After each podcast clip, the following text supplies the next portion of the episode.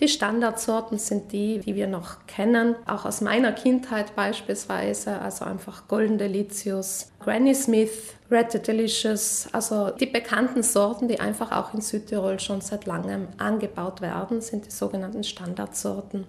Und die können im Prinzip frei angebaut und gehandelt werden. Im Gegensatz dazu sind Clubsorten mit einem Sortenschutz verbunden. Das heißt, es geht hier um Eigentumsrechte ein sogenannter Sortenschutzinhaber oder eine Inhaberin hat sich diese Eigentumsrechte abgesichert durch eine Eintragung und verfügt damit über diese Rechte. Das heißt, die Bauern und Bäuerinnen, die diese Sorten anbauen möchten und sozusagen Mitglied werden möchten in diesem exklusiven Club, die müssen eine Lizenzgebühr entrichten. Sie müssen natürlicherweise einen Vertrag abschließen mit dem Inhaber oder der Inhaberin und auch die Vertragsbedingungen einhalten. Im Vertrag sind verschiedene Sachen genau festgelegt. So etwa, wie der Anbau erfolgen soll, welche Eigenschaften dann die Früchte haben soll, damit sie als solche auch eben in die Vermarktung aufgenommen werden. Also da gibt es eine gewisse Abhängigkeit der Produzenten und Produzentinnen von Sortenschutzinhaber.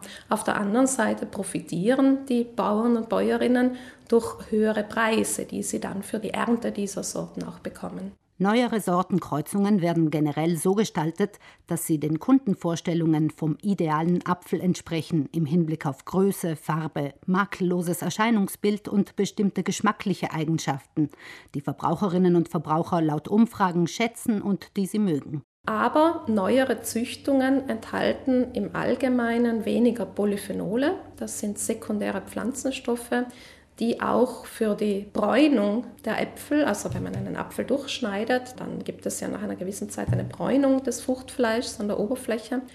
Und die wurden in der Vergangenheit eben gezielt herausgezüchtet oder zumindest die Menge wurde reduziert, damit eben die Äpfel weniger schnell bräunen. Und auf der anderen Seite haben aber genau diese Polyphenole eine gesundheitliche Bedeutung. So wie auch viele andere sekundäre Pflanzenstoffe. Und noch etwas bereitet Kritikern von Clubsorten und anderen neuen Sortenzüchtungen Sorge, nämlich dass die möglicherweise leichter Allergien auslösen können als die älteren Sorten, weil sie ein höheres allergenes Potenzial haben.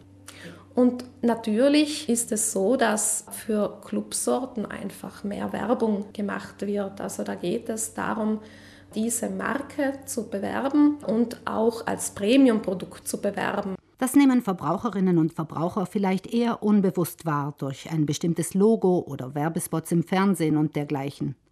Die Produzenten von Clubäpfeln unterliegen indes einer Reihe von Bedingungen. Die Anbaubedingungen kenne ich nicht im Detail. Ich glaube aber, dass bei bestimmten Clubsorten eben die Verwendung von Hagelnetzen auch wirklich vorgeschrieben ist, vertraglich. Also das müssen dann die Produzenten einfach erfüllen.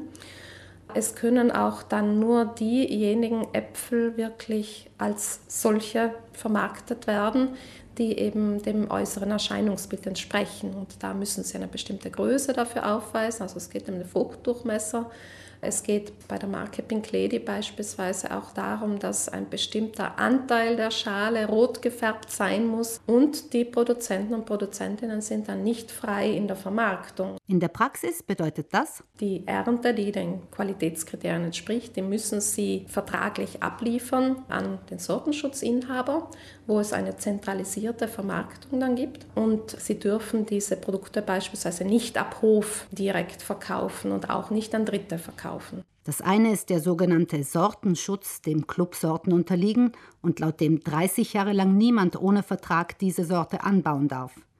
Darüber hinaus gibt es aber auch den sogenannten Markenschutz. In der Vermarktung werden diese Äpfel dann aber nicht unter ihrem Sortennamen angeboten, sondern unter einem Markennamen. Also ich mache jetzt das Beispiel mit Pink Lady. Also Pink Lady ist der Markenname, da gibt es auch ein Logo dafür, so ein pinkfarbenes Herz und einen bestimmten Schriftzug. Das ist die Marke, die ist auch natürlich rechtlich geschützt gegen die widerrechtliche Verwendung. Und der Sortenname lautet aber Crips Pink. Also für die Sorte Crips Pink greift sozusagen der Sortenschutz 30 Jahre lang und für die Marke Pink Lady greift rechtlich gesehen der Markenschutz. Und was ist, wenn der Markenschutz nach 30 Jahren ausläuft? Soweit mir bekannt ist für die Sorte Crips Pink eben mittlerweile der Sortenschutz abgelaufen nach mehr als 30 Jahren.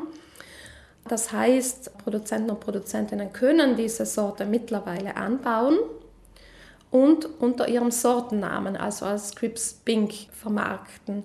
Aber ohne Vertrag dürfen sie sie nicht unter der Marke Pink Lady vermarkten. Insgesamt sind Clubsorten für Produzenten eine interessante Option, weil sie sich nicht um das Marketing kümmern müssen und höhere Auszahlungspreise winken.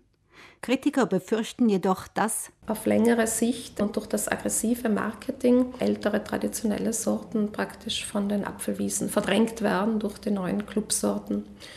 Und natürlich ist auch der Punkt mit der Abhängigkeit zu sehen. Also als Produzent oder Produzentin macht man sich schon zu einem hohen Grad dann abhängig von diesem Sortenschutzgeber und kann da auch nicht einfach vorzeitig aus dem Vertrag aussteigen. Oder wenn man das macht, dann ist das mit vielen Nachteilen verbunden. Fazit. Der exklusive Clubapfel ist in mancherlei Hinsicht ein Zankapfel.